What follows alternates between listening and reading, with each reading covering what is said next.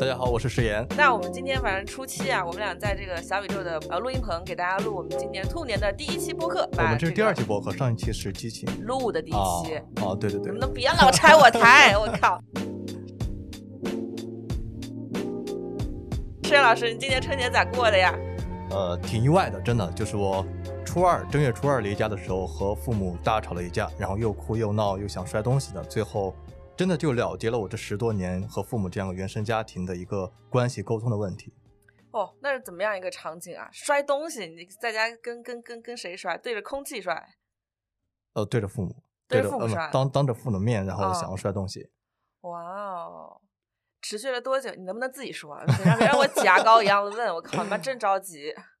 说来也是挺意外的。本来我简单介绍一下，简单说一下，我这是因为疫情三年都没有回过家乡过年，过去三年都是要不呃，基本上都是在北京和在北京的亲戚家、舅舅家一起过。然后要不是因为北京的疫情，要不是因为呃河北的疫情，那所以这次本来终于有机会再次回家过年，一开始也是抱着一个逃避的心态，觉得好像也就这样子过，该过咋过，然后也没希望通过这次和父母这样一个呃沟通能够解决什么问题。但是最后临末了，然后马上就要离开了，就把自己逼到这样一个情绪的一个基点上，真的想要去把压抑在心中可能十多年的这样一个情绪、一些想法去发泄、去表达出来，然后能够很直接的面向父母去去喊出来、去哭出来。那所以这次就是真的也没想到自己最后很最后能够很勇敢的走到这一步，然后和父母也确实哭了很多，说了很多，不管是以前的一些不满啊、抱怨啊，乃至说一些愧疚、一些歉意，都最后表达了出来，然后和父母就这样和解了。那像最后我是正月初二下午要去高铁站，然后就要离开家乡了，在那个高铁站就是过闸机的时候，然后我主动去抱了一下我的爸爸妈妈，然后这也是十多年好像都没有和父母有这样一个比较亲密的一些互动。那所以对我来说，确实自己的心态改变了很多，包括和父母的这样一个沟通和原生家庭的关系，我也觉得确实得到一个根本上的一个解决。那所以对我来说，这次抱着一个逃避的心态回到家乡，再次离开，再次告别家乡，却是一个根本上好转的一个比较积极的这样一个变化，这也是我很意外的。哎，你以前那个过年回家跟父母吵过架吗？还是每年都吵啊？呃，以前的话也是相对来说也不怎么会比较亲密的，或者说比较友友善的去沟通说话，就能不聊就不聊，能不吵就不哦吵。啊、哦，所以你的不吵架是因为你根本就不跟他们沟通，就不聊，对吧？啊，对，读书的时候也这样吗？读书的时候也这样。像我从高中，从高中就在外读书，然后乃至上大学，所以在十五岁以后的话，基本上也就是寒暑假，嗯顶多高一的时候可能回家次数更多一点。嗯然后像到这个，嗯，高二三临近高考紧张的时候，也就寒暑假回家。那再往后上大学、工作，也基本上只有在这个呃这个假期才回到家。嗯，哦，哎，我跟你完全不一样哎，石岩老师。那你是怎么样的？你离家很近啊？我、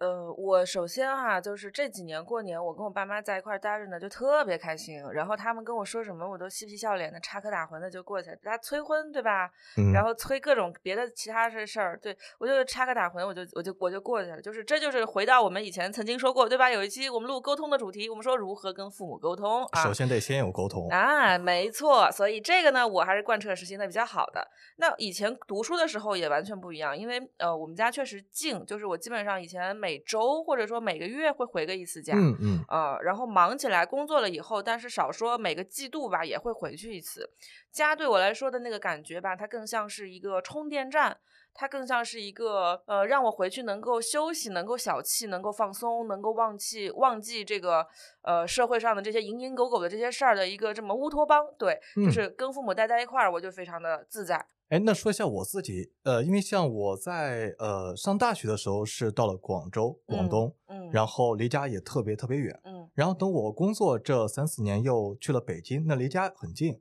那其实，在朋友看来，其实离家很近，然后也呃能够很方便的回家。但对我来说，反而是这几年就没有这样一个回家的一个一个动机、一个需嗯求，嗯，乃至说因为这疫情的一些限制，也让自己有了不回家的一些机会和理由。啊，对，那对于我来说，可能家在过去过去在我心中可能是一个我想要去逃避的这样对象，我也不嗯。会觉得就是大家所说所谓的家是温暖的港湾，家乡是这样温暖的港湾，然后父母可能是最最关心、最爱你的那个人，最能够哦。在你呃无助绝望的时候还能够支持你的人，我是没有嗯。这样一种、这种比较好的这样一种心态和想法的。哦，对，所以我一开始也是抱着这样一个状态嗯回到家乡过年。，OK，哎，如果这样，你为啥还回家？疫情三年了嘛，都没有嗯回。对嗯，然后怎么说也得回去，也哦本来也是说怎么说都得回去这样一个一个一个心态，嗯嗯，但是没有说对这次回家有很美好的，哎，我希望能够哎解决什么问题，哦，OK，或者说做怎么怎么样，可能就是一个例行公事，因为要春节回家了，所以我就回家了。哦，做了一个看似正确，大家都说正确的选择。对，而且刚回到家的时候就发现不得劲儿，或者说就是感觉很不自如。嗯，举个啊例子。呃，这么说吧，就是因为我和这个家乡那些都是在小学、初中，嗯乃至更早前认识的一些同学朋友，嗯过了十多年，已经和他们没有联系了。嗯然后当我在看到朋友圈，看到一些这个老同学、老朋友都已经结婚生娃，就发现已经没有共同话题了。嗯就是我那一刻突然意识到，我回到家乡，没有一个可以和我同频说话的人。那个嗯时候就觉得好像自己成了这个这座城市家乡里边最孤独的那一个，然后父母哦好像也没有很愿意去敞开、主动呃敞开心扉去主动去表达，然后也找不到一个能够去说话的对象。嗯，那所以这个时候就觉得，呃，不行，我在家待不下去了，我得我得赶紧走。嗯，然后就和看着这个行程安排，然后就定了我正月初二就要就要离开家乡。刚回家那天，嗯我中午到的家，嗯然后过了两三个小时，我就在家怒摔了一个杯子。啊，那那那那那对，当时也是因为父母，我妈妈来到我房间，嗯然后就简单提了一下这个哎找对象的事情。嗯催婚，哎，经典话题。啊、对，相信大家都或多或少有这样的嗯压力，或者遇到过。嗯，对，其实放在这个事情上，当时我妈妈也没有很呃给我很大压力去催，就是提了一下，咋催的？就是问我谁谁谁哪个这个亲戚朋友说帮我嗯介绍对象相亲，对，问我要不要去。嗯，我那个时候就突然一下子恼了，恼火了。啊对，之前之前在北京工作的时候，也多少呃线上沟通有提到过，嗯我都是一个很相对比较逃避或者说一个抗拒抗拒的一个姿态嗯再去回应。嗯，对，然后这次父母就感觉，呃，本来以为可能父母就接受了，嗯或者说不再催了，但多少还是会提那么一下。嗯，对，尤其可能是，比如说当这个父母的这个朋友、一些嗯同事，他们也听说，哎，这个小孩还没没结婚呢，哎，帮忙嗯介绍个，然后父母可能就问一下我的这个意愿。嗯在在，但是在我看来，可能就觉得烦不烦呢、哦对啊，都问了这么多了，啊，然后怒摔一个手边杯，对对，所以当时真的也是那个场景很意外。本来嗯我妈妈这么说，我就说你要再说的话，我就把这杯子给摔了。哦，然后妈妈可能觉得，哎，那算了，不说了，就她就出门了。我本来也觉得这个杯子就这样幸免于难，我就放在桌子上了。嗯，但是她一出门，突然那种情绪就上来了，我直接抓起杯子，我啪嗒啊，就摔在地上了。那那个时候就发现自己这种内心的这样一种情绪状态已经没有办法去克制了，嗯然后就让它释放去表达出来。嗯。就是我觉得，在我有很有很多人跟我聊这个，就回家过年的这个跟父母的争执啊，都会聊到这个点，叫做我真的没有办法克制我的愤怒，在父母面前，他们好像就是一句话、两句话，甚至不用说话，一个眼神，嗯就能戳中我，一下子就摸到我的逆鳞，就让我 摔杯而对起，对对，嗯，对吧？哎，你读书的时候是这样吗？石岩老师？呃，读书那时候其实就还是一个比较逃避的、抗拒或者说来去压抑自己情绪的。嗯那会儿可能也会有一些压力，就比如说回到家乡的时候，可能上高中那会儿嗯可能还是学习的压力会比较紧，因为在衡中嘛，嗯，然后又马上这个这个寒假结束回去就要考试，嗯在家就要复习，可能父母就说：“哎，谁谁别人家的孩子考得怎么样，学习怎么样，就要比。”然后等到上大学的话，可能父母也不会再多过问什么，嗯对，因为上大学可能就比较自由一点，但那会儿也不会说和父母去主动的讲讲，哎，我在这半年我在嗯。外边在学校有哪些这些变化，没有分享欲，对，没有分享欲，对，嗯。然后我习惯性回到家，回到家里边，嗯。光在自己的房间打开电脑，嗯。对，也可能和远远程的线上的朋友去去交流，嗯，但是不会和身边的，比如说父父母对去分享，哎，我遇到一些开心的、不开心的一些事情，嗯，哎，你有没有想象过说这个他他他肯定不是突然之间某一天你就决定我再也不要跟爸妈分享了，对吧？嗯你肯定曾经是有尝试过和他们主动去 share 一些我的生活碎片的，有吗？好像没有，哦，读书的时候也没有。也没有。哦，天哪，真是一个嘴硬的男孩呢。我们说啊，就说回来，嗯嗯回家过年呢，除了跟父母相处之外，你肯定还会见，比如说亲戚啊，然后长辈长嗯辈，然后以前的这个同学呀、朋友啊，对然后这个在街上走，看到你曾经生长了十几年，在这里生成生活和生成长过十几年的老的街道啊、城区啊，啊，你肯定也会有不一样的感受啊，对不对？对，呃，说到这个的话，我觉得可以举几个，也是我这次回家感触比较深的嗯啊、因为第一个的话就是大家都要去拜年嘛，都要去见长辈，嗯，见一些亲戚。呃，像呃，我因为有三年没有回过家了，三年没有见过，就是除了父母以外，嗯家里边比如说那些爷爷奶奶呀，这些祖辈，还有一些这个大伯啊、姑姑呀，包括一些这个同辈的一些这个哥哥姐姐都没有见过了。嗯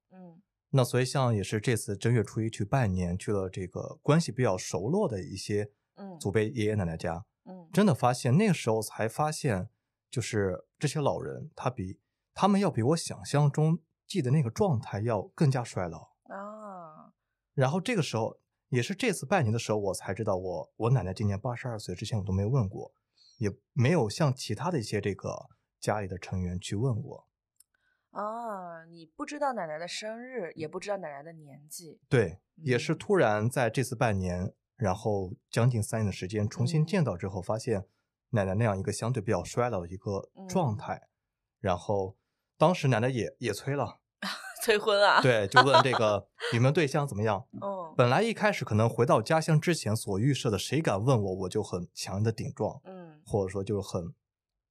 呃，比较比较直接的拒绝那些强势的一些一些姿态。但是在一个八十二岁的老人面前，突然就就怂了，嗯，就说有了有了，啊，然后给他给了他一个善意的谎言，对对，，然后奶奶就问这个问那个，然后奶奶啊一说，然后家里边其他，比如嗯。说哎姑姑呀，嗯。啊大爷大娘呀，这些哥嗯哥姐姐也嗯。都说了，然后就开始问这个问那个，然后就嗯。要用继续用其他谎言来去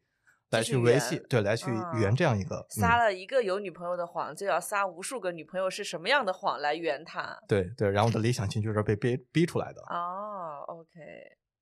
你有没有嗯想啊？你先说。啊，对对对。然后另外一个变化就是看到就是一些同辈的，比如说嗯一些哥哥姐姐，他们这几年结婚，然后有小孩了，嗯或者说这个生老二了，嗯，然后看到这些小朋友，然后也就是茁壮成长，嗯也是一个很意外的变化。嗯因为像我印象中，我小时候的时候，呃，我是这个家里边相对比较小的成员，比如说上面有哥哥姐姐，嗯啊、再往后有一些弟弟妹妹，嗯然后后来又过了好多好多年，再回到家乡，自己其实有了下一，就是在我们这一代之间，这一辈儿之间，有了下一辈儿的，嗯对我可能就成了这个叔叔嗯啊、成了舅舅，嗯。对，那所以对我来说，其实会感觉到自己有，嗯，就是不再是最小的那一代了，嗯有了更多一些责任感也好，或者说更多这样一个，嗯，觉得自己已经，嗯，没有办法再回到过去，已经成长了这样一种标志。嗯嗯，尤其是看到这些小孩子们，然后他们也会有，呃，各种表现出来对过年这样一个很喜庆的、很开心的这样一个、一个嗯样子。那哎个，嗯谢老师，你嗯小时候过年开心吗？小的时候啊，像他们那个还是有的对嗯嗯，就比如说像我在，嗯，小学、初中那会儿，嗯，对，那时候其实还是有很很强的一个年味儿。嗯，比如说大家这个过年放炮，然后有这个就是初一、初二这些拜年的一些习俗，去这个亲戚亲戚家，嗯，然后见这些家里边大家庭的这样一些各种各样的一些这个长辈也好啊，嗯一些同辈也好，嗯，包括那时候看春晚，春晚还是有很多很精彩的节目，是的，，对，然后以及想象着，嗯，可能那个时候世界也很小，对我来说也很小，因为嗯。过去的在小学、初中十五年的时间，都是生活在那样一个小的一个地方，嗯。在这个小世界其实没有太多的烦恼，嗯。然后也只是说，顶多有些比如说这个上一代婆媳嗯。之间这些矛盾、嗯，一些冲突，嗯。但是可能，当然现在放在现在来看，可能很平常，嗯。对，但当时呢，可能就是一个家族里边这样一个大事了。嗯，没。嗯错，对。然后，但整体对于我自己来说，还是一个比较比较开心、比较轻松一个状态。嗯嗯，你有没有想过，现在的小孩过年，他们也贼开心啊？对啊，对，所以是因为我们长大了，而不是因为年这个东西变了。但是我们在过年，我们这一代人，比如说你回家，你在过年的时候，你会觉得有年味儿吗？或者说你会觉得开心吗？呃，我我觉得呢，小时候理解的年味儿啊，和现在理解的年味儿它不一样了，因为我们在这个家族，我们自己的视角变了。我们的经历也让我们对过年这件事情可能期待，或者说像小时候那么开心。嗯，我提不起那个劲儿来了，说实话啊。然后呢，因为你长大了，父母看你的眼神，父母想在过年的时候和你讨论的东西也不一样了。我举一个例子啊，嗯，比如说我小的时候过年呢，我是要做小孩那桌的，小孩那桌就是。给我们上的那些吃的呀、喝的呀什么的，可能你肯定不能喝酒，对吧？你可能就是放个糖，然后给你们多上几个甜品，然后小孩吃完之后，我们就出去放炮，我们就去那个乡间去烧野火，就干很多这种过年期间才可以被放纵、被允许的事儿，对吧？但是现在回去过年，你你你没有这个了，你也许还是跟原本的这这帮子这个呃同龄同辈的这个嗯朋朋友们坐坐一块儿啊，就是亲戚家小孩坐一块儿，但是呢。呃，有一个瞬间，当我爸爸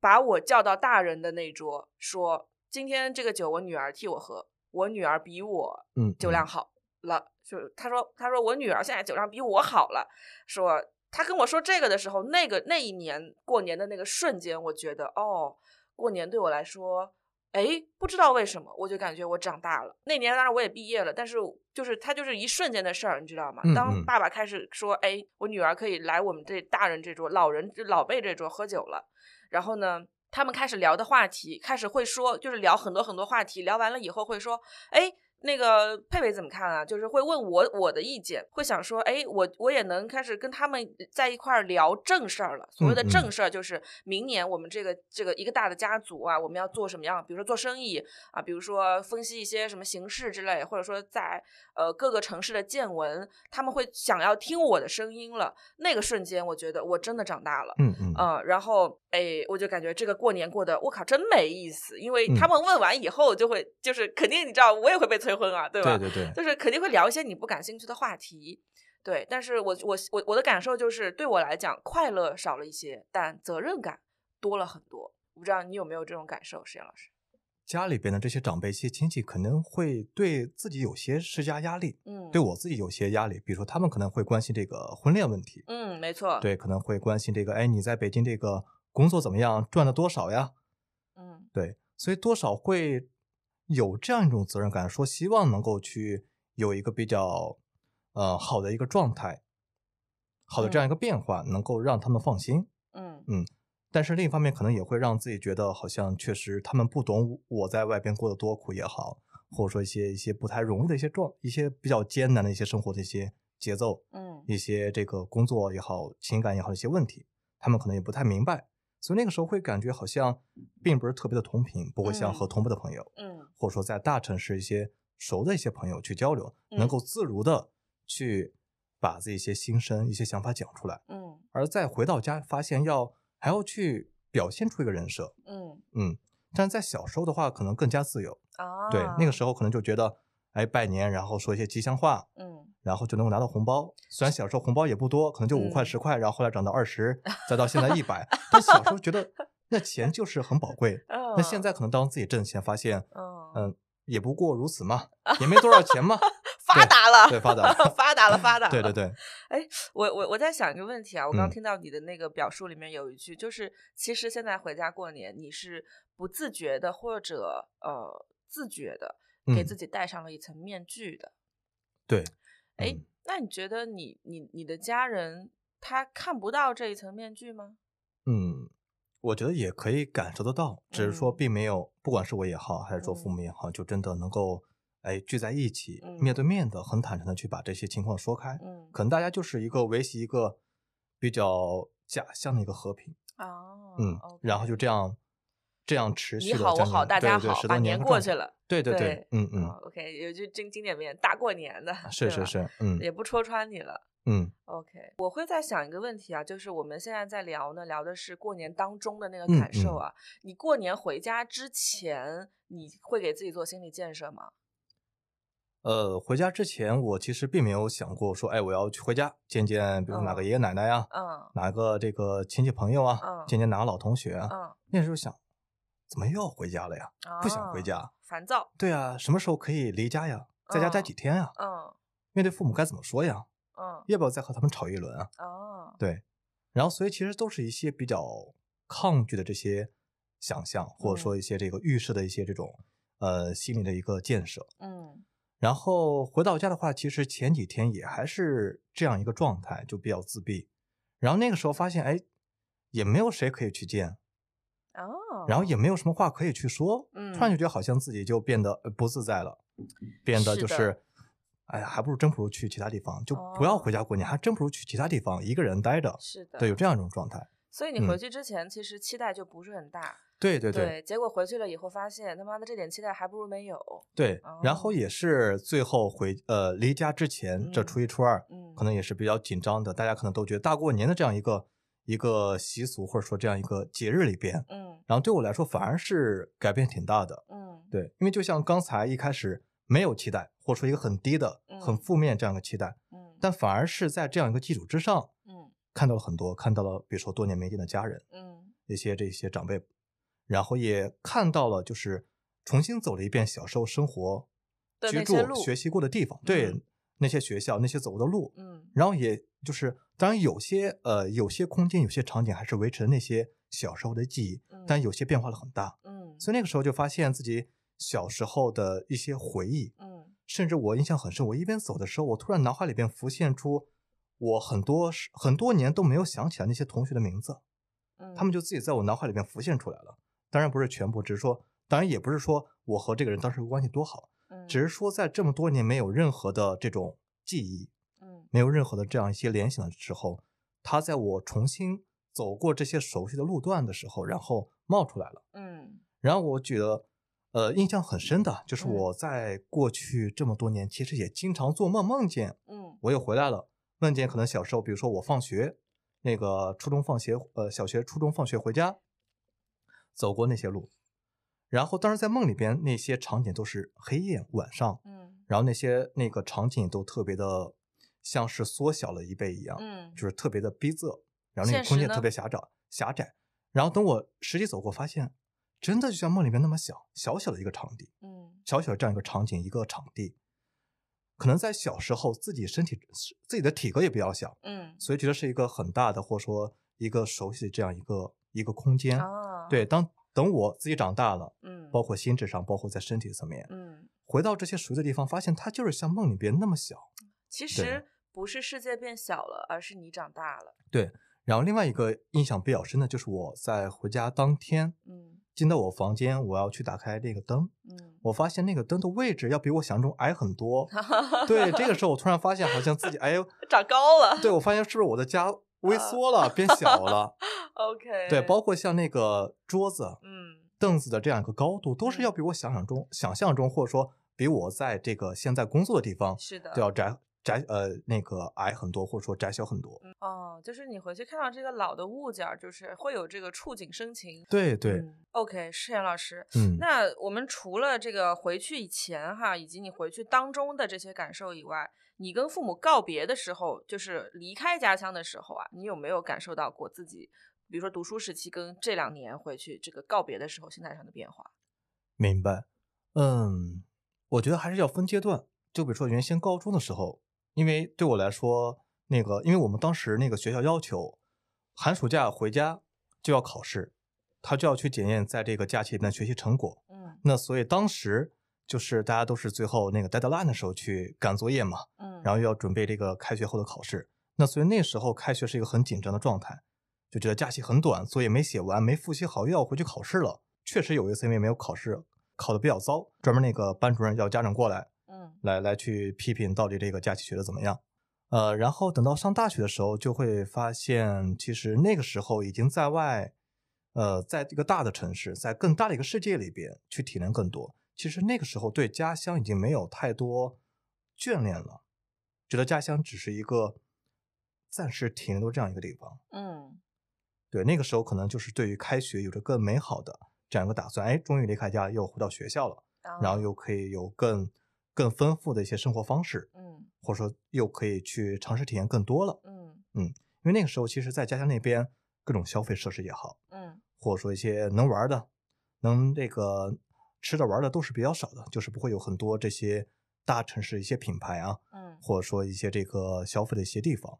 反而是在这次回家的时候，发现我们那边也铺了很多这种像蜜雪冰城啊这些嗯奶茶品牌，都已经在这些下沉的市场都已经铺了很多。嗯然后发现，其实在这个消费的这个设施上，也不会和大城市，啊、当然还是有很大差异，但是有很多已经有呃，在商业上已经有很多一些新的一些变化。然后再往后，就是在工作几年，其实那时候对家的这种感觉更淡了，觉得家只是一个例行公事，需要我回去，需要在节假日回去，所以我才回去这样一个一个选择。它对我来说，其实已经成为了我想要去逃避，或者说已经在心意上觉得已经离开了的这样一个状态。佩佩，你是过往几年都是会回家过年，但是今年选择在上海过年。其实今年是这样子的，因为嗯本来我想要带家里还有老人嘛，还有奶奶，然后我想带爸爸妈妈、奶奶什么的，今年想去澳门过年。结果那个十二月份的时候，不是大家都阳了嘛，嗯所以就没法出去了。所以然后那个我们就把澳门行程取消了，我就让他们都来上海过年。所以今年他们就是来陪我，然后我们在上海过的年。那今年在上海过年和以前在家乡过年有什么不一样？在家乡过年的时候呢，是爸妈送我走；在上海过年呢，是我把爸妈就看着他们上车，他们开车来嘛，就看着他们收拾行李上车，然后开车出小区。我觉得这个感受真的真的很不一样，就是。嗯，以前他们送我的时候呢，就给我大包小包的这个拎东西啊，带我们家，比如说做香肠，嗯嗯然后做肉啊，然后做那个江苏这边吃这个肉圆，对吧？很多大包小包带。然后今年这个呃不一样的是，他们临走的时候一直在给我留东西，哦、一嗯直在给家里边这个冰箱再买点什么添一添，那个角落里再给我买个柜子什么的。然后我妈还给我留了很多，就是她日常用，她觉得特别好用的东西，比如美容仪呀、小丝巾啊、漂亮的耳环啊。然后我爸还给我就是带家里边的这些，然后呢，我给他们买礼物嘛，就过年买的礼物，呃，烟和酒都带走了，但是其他用的东西他们都给我留下了，他们就说这个你自留着用，嗯嗯，也他们也不说什么别，他们就哎你留着用，留着用。对我觉得那个瞬间，我的真的感触还是蛮深的。然后以前过年在家的时候呢，我就我告别，就是特别离开家的时候，我每一次我都我都自己偷偷在这个车上哭，但是跟爸妈走的时候，我都笑呵呵的，我都说、嗯嗯。哎呀，我说我终于要回去啦，我说我终于要这个回去一个人住了，我再也不想挨着你们啦，天天都要早起，天天都要早睡，对吧？还要吃家里边一天四顿饭。但是就是跟他们这个分开，然后到车啊上呢，哎呀，你真的忍不住，你就会想偷偷想哭，因为你每回去一次，我都感觉我父母在变老，嗯嗯，特别是因为我奶奶她也这个快八十岁了嘛，嗯。啊、我就每一次回去我都感觉他在老一分，因为每年他都生病嘛，嗯嗯。动一次手术老一点儿，动一次手术老一点儿，然后我就感觉我也没有办法把你带在身边，我也没有就能陪你那么久，对吧？所以我以前每年这个过年回来，我都要，特别是告别的时候，告别前两天我就开始给自己做心理建设了，嗯我有点嗯舍不得走，但是你知道的，嗯、我不会再留在那里了，啊嗯、你也知道的，我必须得走，嗯，但是我又很舍不得这里，所以那个那个感情是极为纠结的，你知道吧？明白明白，对，但是做完心理建设，然后比如说在就回到工作当中啊，可能一两天我就调整过来了。嗯嗯对，但是今年这个感受就就真的挺不同的，就是你会感受到看着他们，呃，就是就是回家的那个背影啊，就是把他们的那个车送出小区之前，我爸妈也是，他们俩在车上说，他们俩就特别特别开心。我爸爸说，哎，再也不要住你这个地方了，什么堵车，然后停车这么不方便啊，终于要回去了。然后我妈也说，她就说，嗯，她说这个家里面还是家里边舒服，然后家里还有花园，然后什么都要打扫了，就是他们就是喜气洋洋的啊，然后跟我说了再见。嗯啊，他们把车窗摇起来，跟我挥了挥手。但是他们那个车开出去的时候，我知道我父母一定也在偷偷掉眼泪。嗯，就是我们都习惯，我我们我们这家人就是都习惯用用开心去掩饰分别的时候的悲伤，然后把难受和思念留给自己独自消化。所以我每一回告别家乡的时候，我都会觉得。我都会觉得身上的那个就是就是那种留恋啊、不舍啊，嗯它会转变为我带着更就是更强大的那个信念，就是更就是一种责任感吧，就是陡然而生。明白，对，嗯就是父母在的时候，我可以做回一个小孩儿，但是当他们呃，但是当他们不在我身边生活的时候，我觉得我应该要独当一面了。明白，就是嗯每一回告别之后，都会让我更加重一下这样的心态。嗯嗯。嗯哎，你刚才说其实提到自己有一个心态，就是注定要走，或者说不会留在这个家乡。对，对，那你自己有没有想过，就是呃，什么时候会有萌生出说想回到家乡或想回去看看的这样一个想法的？嗯，我说句实话，其实我跟你前面描述的那一段经历部分是相像的，就是我在逃避。嗯，嗯，你在逃避什么呀？我说实话，我不是很喜欢我们家，因为你知道江苏的这个，特别是苏南城市啊，嗯我是嗯常州人，嗯，呃，我是在常州，就是我们那儿是一个非常注重，就是非常讲人情关系的一个这个这种，就是。苏南地区都是这样的，就是你你你你随便打听一下，比如说这条这台这这条街上做生意的这些人，可能可能一条街大家都认识，就这个人情关系太强了，强到我给你举个例子，我我我我前几年买房子的时候在常嗯州哈，啊，我们那个小区里边儿，呃，住了我十六个同学，然后我隔壁的那个小区，它是一嗯。个那种、呃，就是养，就是就是隔壁那个小区可能就更养老型一点吧，然后都是嗯那种嗯年纪大一些去养养老，花园什么，就设施特别好那种房子，然后那里边住了，就是我去里边儿拜年。呃，然后我就是不能说拜年吧，就是我去里边就是去朋友家玩儿，然嗯后那个朋友带着我，他说：“哎，你知道吗？咱们那个小学同学那谁谁谁的爸妈也住这儿，我们去他们家玩吧。”嗯然后去了那家以后，又说：“哎，还有谁谁谁也住这儿。”就是你会发现这个地方它太过集中了啊、我我我我，而且我就在想说，我看到他们的那个生活啊，呃，我的高中同学和我的初中同学结婚，我的幼儿园同学跟我的小学同学结婚，然后。大家就是原本就是，比如说亲上加亲，或者说有非常多的亲缘纽带关系结在一起。我看到他们的时候，我就知道，我大概就能够想到他们的一生可能在常州这样一个城市，大概会是什么样子的。就是接手家里的企业，然后然后把女方的这个家里的生意也接过来，然后他们两个就一块儿，就原本做着呃爸爸做那一代做的生意，然后俩人就开开心心，对吧？嗯嗯他们的乐趣就在于，哎，我今年换了辆车，哎，我今年要去哪玩一下。然后我们每一回聊的时候，大家在一块聊，我们都只能聊，哎呀，小时候怎么样？哎呀，咱们共同认识的那个朋友怎么样？哎呀，就又谁谁谁家生小孩了，什么谁啊谁谁都二胎都生了，什么就聊这些，我就会觉得，哦，我看到你们，我真的好高兴，但是我真的不想在这儿了。明白明白，嗯嗯。嗯哎，我有这种感觉，就是看到以前那些熟悉的同学朋友结嗯婚生娃了，嗯包括可能在这个小城有一个比较安稳的这样一个生活，嗯。就会发现这不是我，这不是我想要的，我有我也没有办法成为这样子。嗯。那个时候就突然对在这个城市、这个家乡，嗯。就变成这样一种想要去逃离、想要去逃避、嗯。想要去在一个新的，比如说大城市，或者说自己自己理想的这样一个生活状态，去去寻找或者去更加拼命的追逐这样一种心态。嗯。哎，我我想起来，就是我前面在说我为什么逃避嘛，啊。但是我大概逃避了有个一两三年吧，嗯。之后呢，我就发现我我我我再也不逃了。那个事嗯。情也是一个瞬间的事情，嗯嗯。就是我我有一次发了一条朋友圈，就说我很就是当时好像是感冒还是什么，然后我说买个药，嗯对我说买个药，结果那个我说上海买不到那那个什么东西，我说这个要找，呃，我老家就是常州的这个好几个我以前的发小啊，就玩了很多年的这个朋友，呃，有一个就是他们就就是他们是第一时间看到这个朋友圈以后就问我说，哎，你到底现在咋样？他说我给你寄吧，来不来得及？寄的话明天就能到。然后呢，我看我两个小时没回他，就是他们有我们有一个那个小群哈，然后有一个人给我私聊，他说这样吧，我下午开车跑上海一趟，两个半小时我就到了。他说我给你送来，他说你还有啥这个要从常州带的东西，我都给你带上。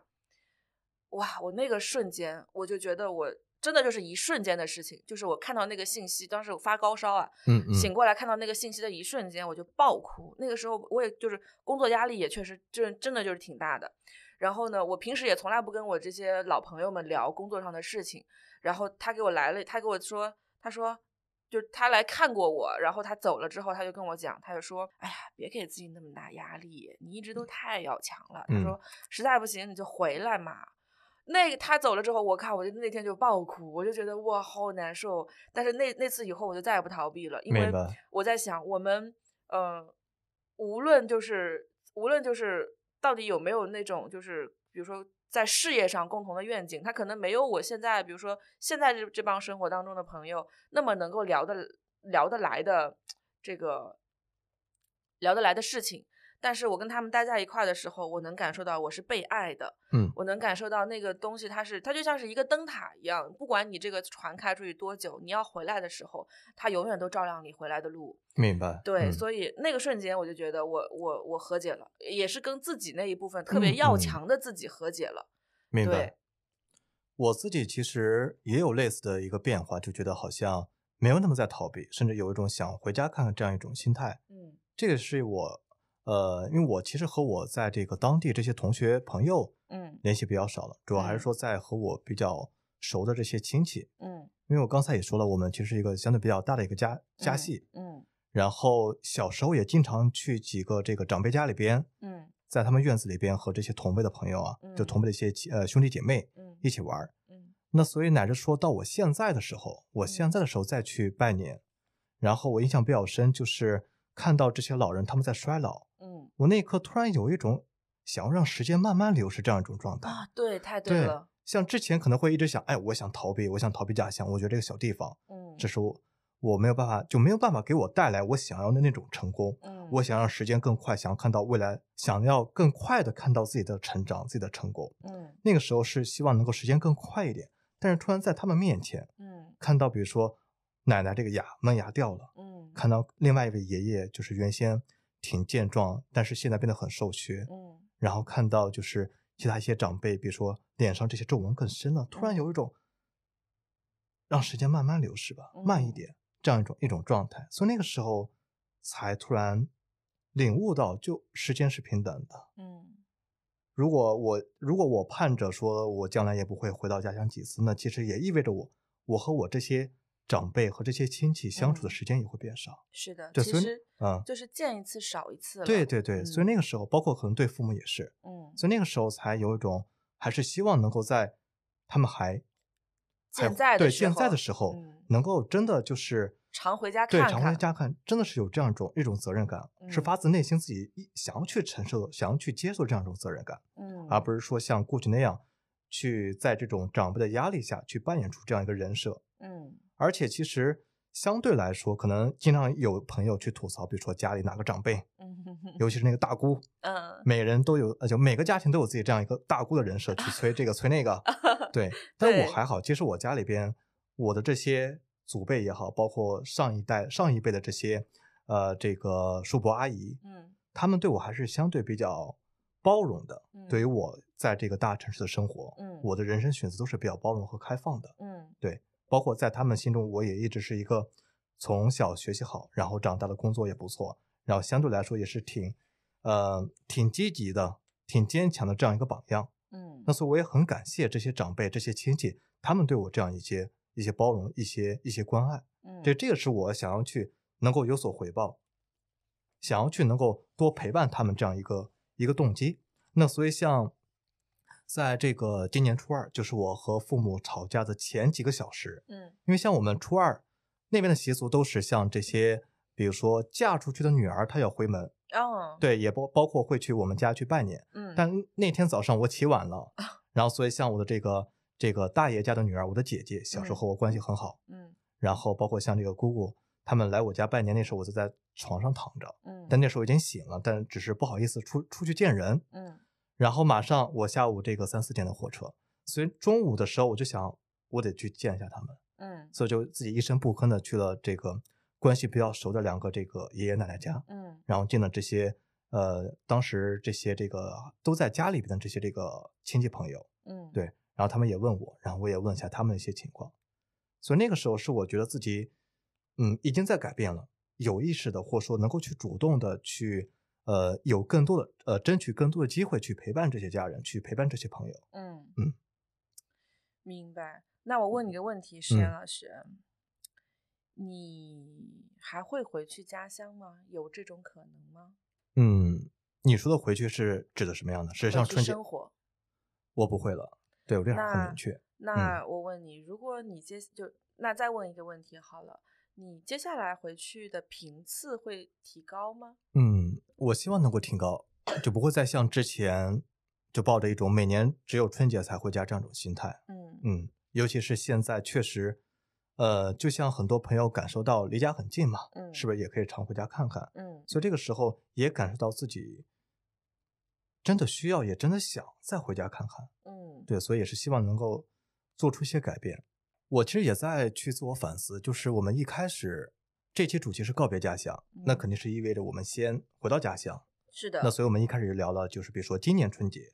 以及之前过年回家这些见闻、一些感受、一些心态的变化。嗯然后到现在，随着大家都呃这个春节复工了，嗯然后我们又告别家乡，所以我也在想，我自己或者说我们这些听众朋友，嗯应该抱着怎样一种心态，然后离开家乡，离开，尤其是不仅仅是家乡那个环境，更重要是那些关系和父母的关系，嗯和在家里边那些亲戚啊、那些同学朋友的一些关系。嗯，我有一句很喜欢的话，叫做“感情不复杂，关系才复杂”。就是感情很直接嘛，我对父母、嗯我好想你啊，我对嗯朋友，哎，咱们在一块儿真开心啊。嗯但是关系是复杂的，嗯对，因为因为那层关系的存在，它其实关系是意味着某一部分的权利，比如说父母对你的，他他在他的视角里，他肯定是权力的上位者，对，对，他会希望说，哎，我我催婚是为什么？不是真的真的完完全全是就看，我催婚是为什么？我肯定是希望你能够过得好。那为什么我可以希望你过得好，我就给你就是就能催促你呢？嗯对吧？就是呃，我我我会我会比较不喜欢这种就是有有 权力从属的环境，所以很多时候我告别家乡，我也是在跟自己说告别。哎，小时候生长的时候，你不得不活在这样的环境里。嗯嗯，那我所谓的告别，其实也是在跟从前的自己告别，跟从前这个习惯的权力环境告别。嗯嗯在父母就是父母不在身边的时候，有一套我现在的适应的新世界的权利环境，对吧？或者说，就是带着这样的心态，所以告别当下是难受的，是眷恋的。嗯，但是告别结束以后，我一定是开心的，明白一定是对，一定是更更有蜕变的。嗯，明白。佩佩，你提到就是说告别，其实也是和过去这样的自己告别，或者是一种和解。嗯嗯对，这个也是我印象比较深的，因为像我会感觉我在前十五年离开家乡之前，嗯一直生活在这里，那时候还是相对比较开心的。嗯但是反而是在十五岁之后，然后因为求学、因为工作离开家乡，嗯然后发现自己整个生活状态，嗯包括这样一个性格，包括这样一个心态，都发生很大一些变化，而且嗯可能是比较负面的。那那个时候，家成了一个对我来说想要去逃避、想要去远离的这样一个一个对象。嗯那所以现呃，或者说积累了很多这些负面的一些情绪。那像嗯这次回去再告别，那可能也是就像你刚才所分享的，能够在一定程度上和这种自己和自己达成一些和解。嗯然后这个时候其实也没有很强的说我要离开，或者说我要回来，嗯而是说可能希望在自己能够有回家的这样一个机会的时候，就尽量多回来。嗯。嗯，尽因为其所能。嗯因为我在想啊，有的时候只要这段关系依然在延续，嗯这个告别呢，它只是一个逗号，它只是一个暂停键。我今年哪怕哎回家，比如说你跟爸妈吵了架，嗯对吧？嗯摔了个大杯子，啊，那我明年回去，我是不是可能不摔杯子了，不摔杯子了。对，啊我就不尽量减少这种矛盾，对不对？给父母更多的爱，更多的关心。嗯嗯在每一次这样的小小的逗号和小小嗯的暂停之后，我们都是为了什么？为了更好的出发，是是，为了下一段我们共同的这段关系共同的更好的旅程。嗯嗯呃，所以我在想，人呢，他是会成长的嘛，对，啊、关系是会延续的嘛，嗯嗯告别是为了出发嘛，嗯，这一段的结束是为了下一段的开始嘛，对对对，对，所以我在想，有时候我们聊告别这个事儿呢，它不用聊的特别悲伤。嗯。嗯，告别意味着什么呢？告别只是意味着暂停。明白明白我反我反而会觉得，这次告别离开家之前，嗯。和父母这样一个主动拥抱和父母的嗯和解，嗯，反而就回到了家，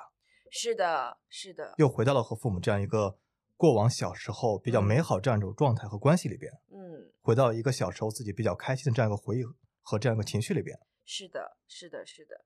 而且我有的时候会在想啊，就是呃，这种类型的告别其实是非常美好的告别。嗯还有一种类型就是我的家乡没了，你有没有想过？我身边有一个朋友，我举他的例子好了。呃，他在去年过去的两年当中，陆陆续续失去了爷爷奶奶，然后呢，呃，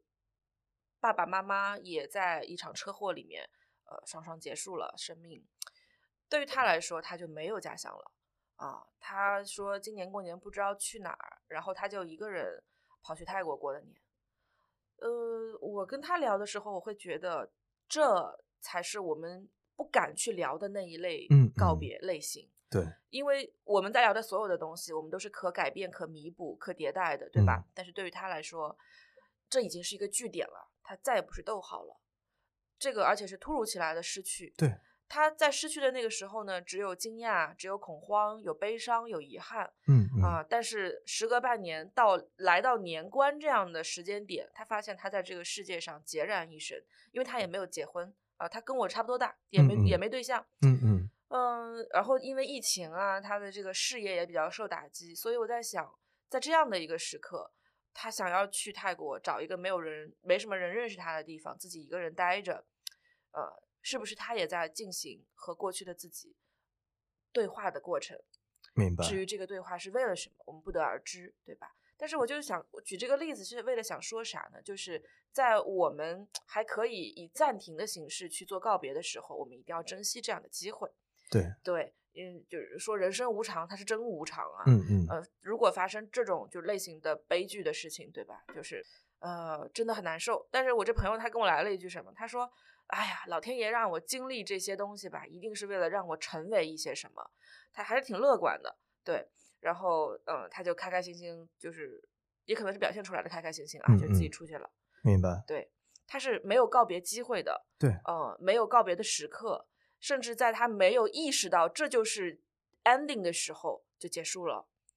呃，然后年关将近，他就自己一个人独自品味，对，所以我我我我就在想说，哎，我们珍惜眼前，珍惜当下 好悲伤啊。啊、对，哎呀，真是，但我跟你讲啊，这事儿没关系，就什么嗯事儿，就我跟你讲，只只要人活着，凡事儿咱们就得支棱起来，对，对吧？你还记得咱们说到的告别是为了更好的出发，是，我如果是一个据点，没关系，我啊们的人生才过了三十年不到啊，对吧？我们还有就只要这个这条命还在，我们还有很长很长很长的路要走。嗯这个句号结束了，没关系啊，证明我们新的篇章开始了，嗯，是不是？我们这个段落结束了，我们的下一个段落开始了，是不是？对吧？就我就觉得这就就是呃，重新检视好自己的心情。嗯嗯，啊、无论什么发生什么样的事情，我们接受，我们整理，我们做告别啊、嗯啊，然后我们接着出发。也确实有些朋友就是这次回到家还是一个很逃避的心态，嗯在和父母的沟通，在一些家庭的问题上的一些这种处理上，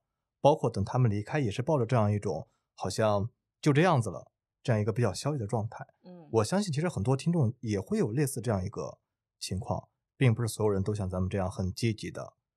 就是在这次回家把一些很根本的问题解决了，嗯或者说以一个特别特别好的这样一个状态和心态嗯去嗯回到家乡。告别之际，肯定还是会有些悲伤的是一些情况、一些人和事。嗯哎呀，我就想到，就是我我刚才其实分享的都是这两年比较开心的过年经嗯历嘛，嗯对吧？当然，我也有跟父母分歧特别大的时候嗯啊、比如以前我父母他特别不支持我出国，呃，特别不支持我做某一个决定，对吧？但是我们就发生争执，这也也也在家里吵，然后怒吼、摔东西、撕，对吧？都有。呃，什么时候你会感觉到，你会感觉到这个事儿它过去了？你会感觉到我我我放下，我原谅，我释然了，我能够嗯嗯重新继续这段关系了，对吧？为什么？是因为因为 爱，对对对，对就是你会发现，哎呀，算了算了，那大家各自发完脾气了，然后那怎么办呢？你你是我妈，我是你女儿，我们还得接着嗯嗯过呀，对吧？啊你不爱我了吗？我爱你，是不啊是？那那那怎么办？重新开始吧，啊啊啊，就把这个地方作为一个段落，我们就开始下一段就可以了。嗯对，那我们达成一个前提，这个前提叫做你爱我，我也爱你，所以我尊重你，你也尊重我嗯嗯，啊、这样我们才可以把我们千年百年修来的这个缘分父女子、嗯嗯母女的这个啊情缘啊延续啊下去。是我说咱们吵着也是过，开开心心的也是过，对吧？你接着这么搞，我也我也难受，你也难受，嗯嗯，对吧？所以就是，嗯，在有爱的这个前提之下，我相信很多问题都是可以被解决的。明白啊，嗯，嗯，当然了，有的时候我们不解决，哎，我们不解决也是一种解决。是的，对。如果你真的感觉这个事儿它的这个门槛和就是沟通的壁垒和门槛实在是太大了，对吧？那我们慢慢来。对对对嗯嗯对，包括我自己一开始也是抱着一个逃避的心态，也没想到这次就解决了，嗯，所以可能就让它自然发生。像我喜欢看的、很喜欢的一本书啊，叫《千面英雄》，就是它里面讲的很多逻辑，就是呃，每一个每一个起伏、每一个挫折，一定或者说每一段每一个告别，嗯，离开你的家乡，离开你的母亲，离开你的父亲，呃，离开你从前的氏族，或者嗯说被嗯朋友背叛，反正各种这样的事情，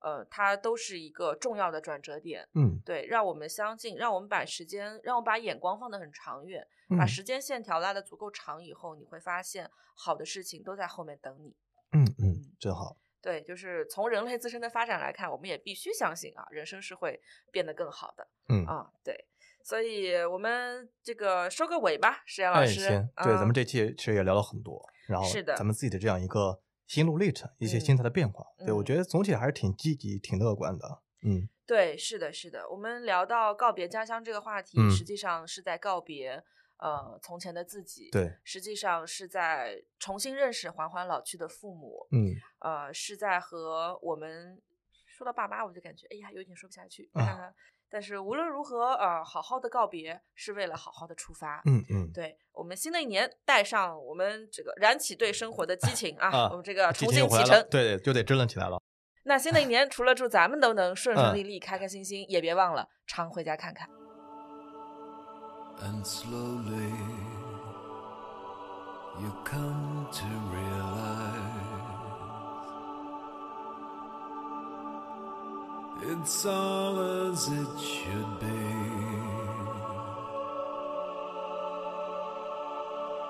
You can only do so much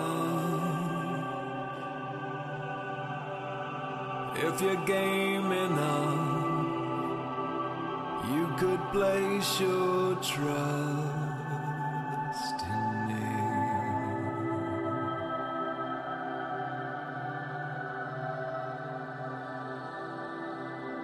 For the love of life, there's a trade off. We could lose it